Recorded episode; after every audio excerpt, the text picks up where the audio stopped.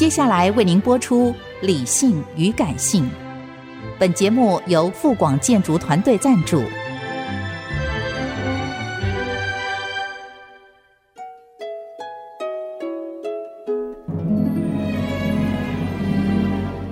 理性与感性不是天平的两端，而是一方向另一方渗透、影响，暂时取得上风的过程。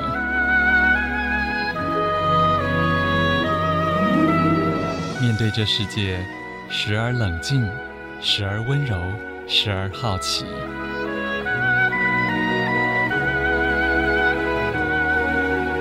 我是陈乐融，陪伴大家一起理性与感性。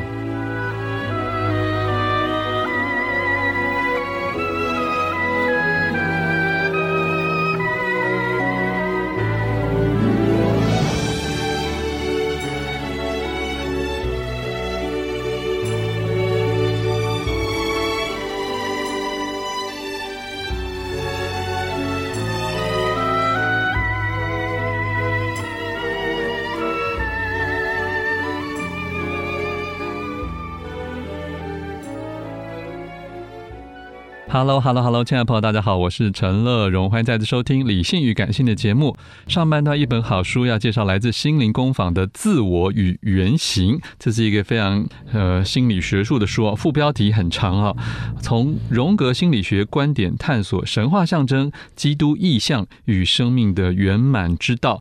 这本书呢，呃，我们请到的是推荐人魏宏静老师来跟大家分享。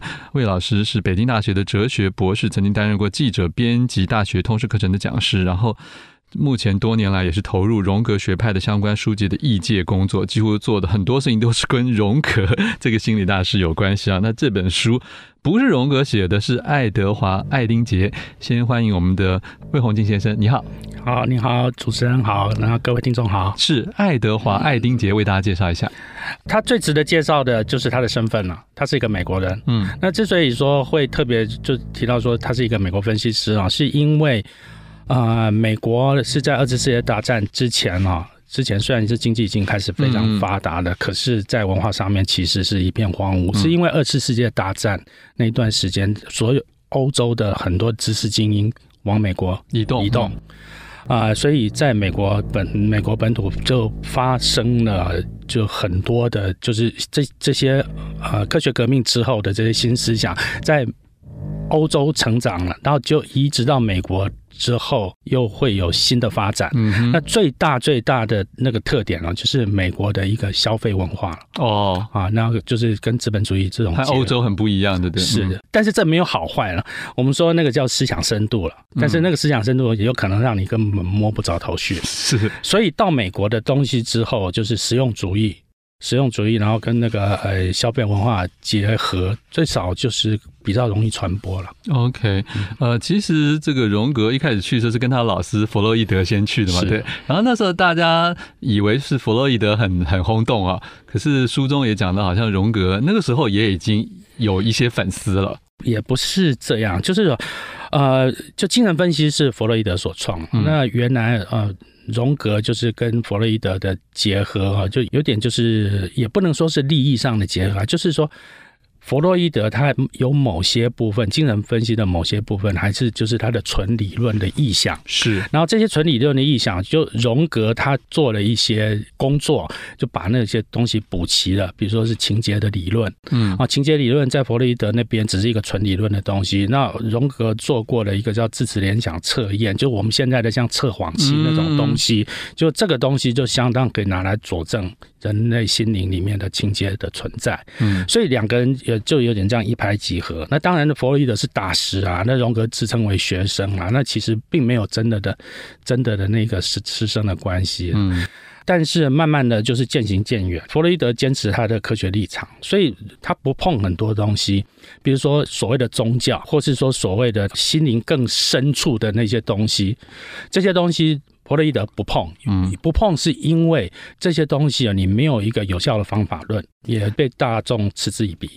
那荣格他就很勇敢的去碰触这些东西，荣格还碰占星，还碰塔罗牌，是 是。是可是事实上，好像荣格的路走得更宽，而且对于现代的社会科学界来讲，影响也很大。是，那当然这个有好有坏啦。这个也就是说，为什么说 Edinger 他就是我们特别强调他是一个美国分析师哈。嗯，荣格的这些东西啊，在欧洲啊被嗤之以鼻。比如说到现在，所谓的精神分析的学派非常的那个纷杂了哈。后就在弗洛伊德、荣格之后是。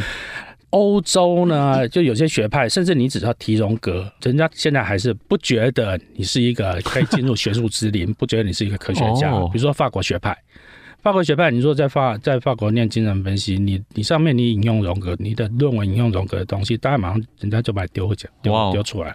那可是在美国呢，我刚刚已经提过到，他就是非常的。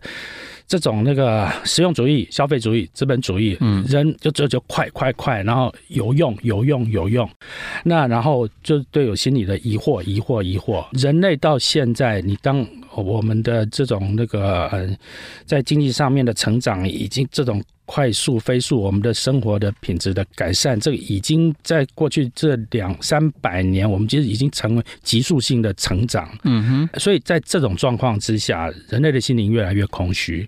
那所以在这个阶段，本来是应该要在科学革命之后，就是被认为说宗教是迷信，嗯，已经被打入就不入流之地，上帝已死了，嗯，呃，不入流之林的这种地步，就是荣格他觉得说我们反而是需要这个东西，嗯，所以荣格他把他的心力 focus 在这上面，他宗教他的研究，他还是觉得他用的是科学的方法。只是说他 collecting 的那些 data，那 data 他用科学的方法去 collecting，他用一种不同的角度去看，嗯，比如说我们心灵的现象，心灵的现象，这传统的科学方法他不认为这是有效的 data 啊，可是荣格认为说它只要存在就是有意义，我们每个人说，每个人讲，就算你是精神病患，嗯，你讲我我通通把它收集起来，这些东西总有一天会有它的意义跑出来。嗯，当然，这荣格是用这样的方法。OK，因为这本书是直接英文书名直译的，这自我与原型啊，而且自我在书中一直出现，呃，以及它的另外一个对照字叫自信啊。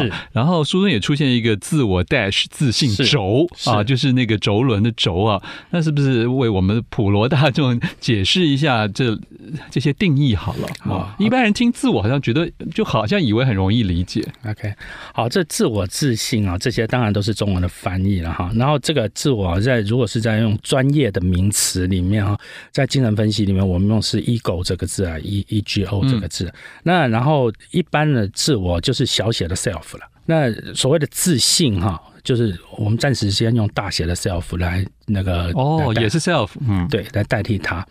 那是这样，这荣格哈，在一开始的时候，当然 ego 这个是精神分析的用语，它的意思就是说，你在意识中可以感觉到我的那个存在，就我这个我跟那个我，每魏红静跟陈乐融的不同，是不同。你就是你，我就是我，这个自我就意识中对自己的认同是这个是自我。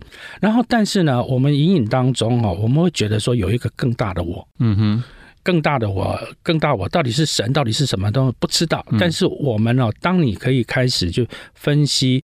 你可以感觉到你自己的存在的时候，你就可以去感受到，好像有个更大的那个东西存在。嗯，好，荣格讨论这个东西，所以荣格说他把这个东西就叫原来是叫 the self 了，因为加一个定冠词，就是说这个 self 跟那个 self 跟我们的 self 不一样，myself 这个是不一样，是 yourself 不一样。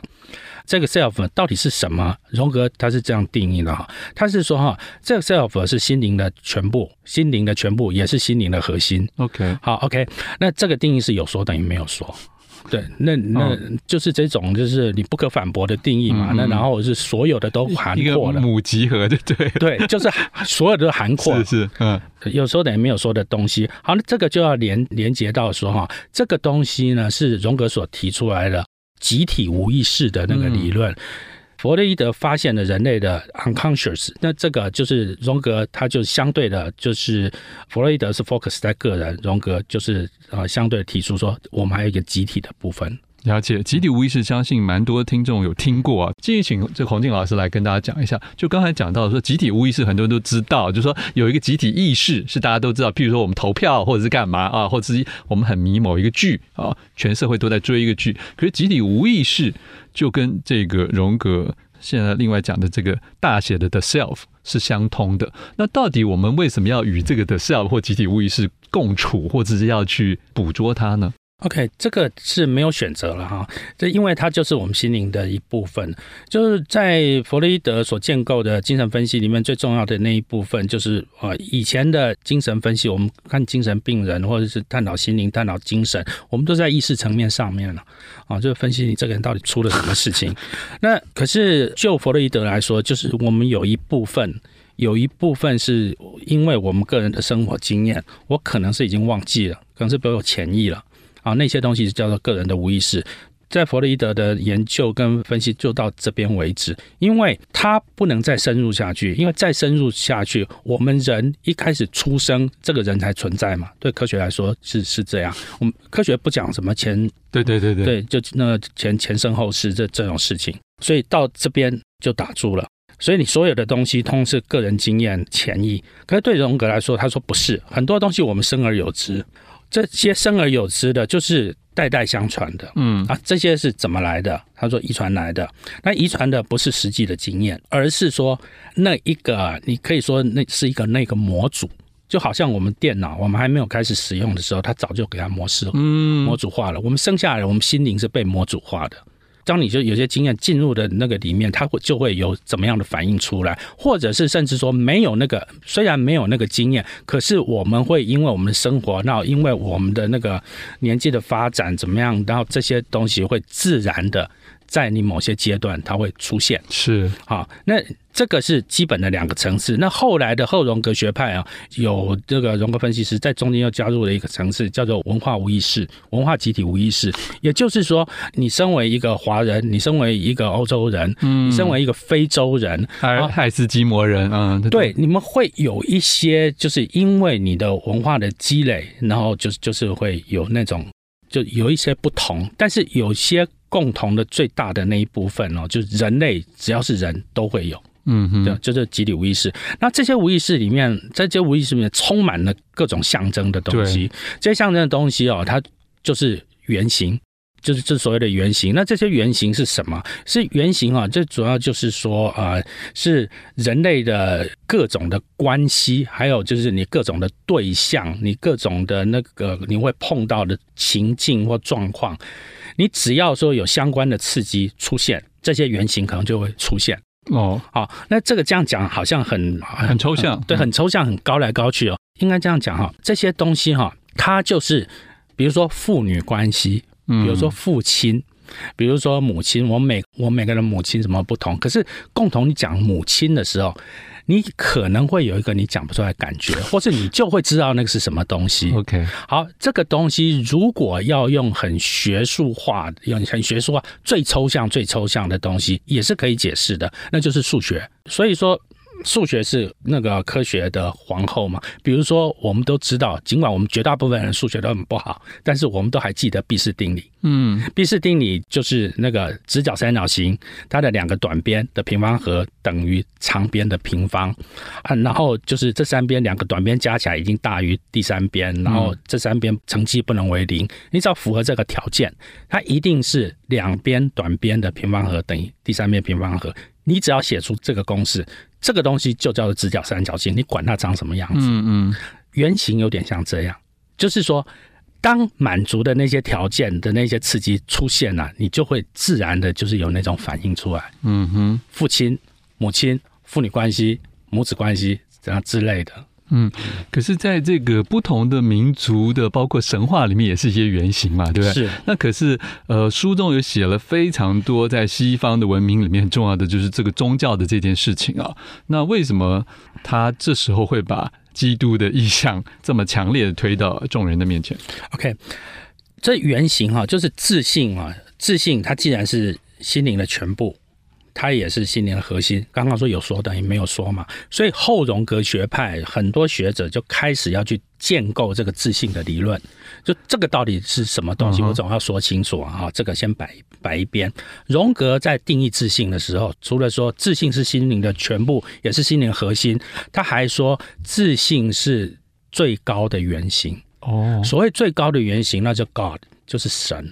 就是说，我们会感，我们会感受到那种呃，就是你非常敬畏的，你敬畏的，然后一种最高的那种力量，嗯，或甚至说在你的文化里面，你会 image 出现，是不一定是拟人化的，呃，就是一般人会拟人化，因为我们的文化的无意识的关系，比比如说你可能是在基督教的文化里面它出现的，你在梦中，因为那就是这个荣格学派分析梦很重要，你在梦中它出现的可能就是耶稣基督。那我们在这种华人文化圈的，你出现的可能就是观世音菩萨之类的。是，嗯嗯，好，所以这些原型啊，在书中讲了非常多，包括基督教的这个三位一体这些概念啊。那这些事情，呃，我觉得一定有人会问说，那原型是不是都是需要以视觉化呈现的呢？或者是必须视觉化，还要加上情节？才能够构成一般人比较可以感知的原型。视觉化是我们惯用我们惯用的一种能力了哈。哦。那其实哈，视觉化是我们在我们在使用我们的惯用的这个非理性的感觉的时候，最常用的。因为在荣格的心理学里面啊，它就有这个呃，在我们心灵里面哦，四个功能的取向哈，就是你有思考的功能、感情的功能，比如说贵节目的题目叫理性与感性，这个对荣格来说都是在意识里面的理性功能。好，那我们还有就跟它相，就好像一个就一个那个笛卡尔的坐标轴一样，相交的这个 Y 轴，它有一个非理性的非理性的功能，就是一端叫做直觉，嗯，另一端叫做感觉。感觉是什么？感觉就是我们的五感嘛，嗯，眼耳鼻舌身这个五感，眼睛我们最常用，嗯，其实耳鼻舌身都可以。那然后它的同感，你可以说是一种意，就是意，就是知觉的，嗯，知觉的那个意根，嗯，对对。好，所以呃，这整本书到底适合谁读？我们请就 魏老师跟大家提醒一下。其实这个书如果有耐性的话，我觉得就是每个人都可能有兴趣了。但是啊，我必须说哈，就是要有很有耐心才能读下去，因为他读下去之后会解答你非常多的问题。嗯哼，会解答你非常多的想象。OK，好，那如果除了这一本之外，一般人想要对于这个荣格的学派有比较浅显的入门的书，您会推荐？荣格学派的那个呃和和准雄先生哈，他已经过世了。日本的那个分析师哈，他在同样心灵工坊的这一系列的书里面，我们翻译了很多书，很多他的书。嗯，他的书大部分讲的是故事。OK，好，所以比较适合是一般人。好，谢谢我们的这本《自我与原型》的推荐人魏宏静老师，谢谢你，谢谢谢谢主持人。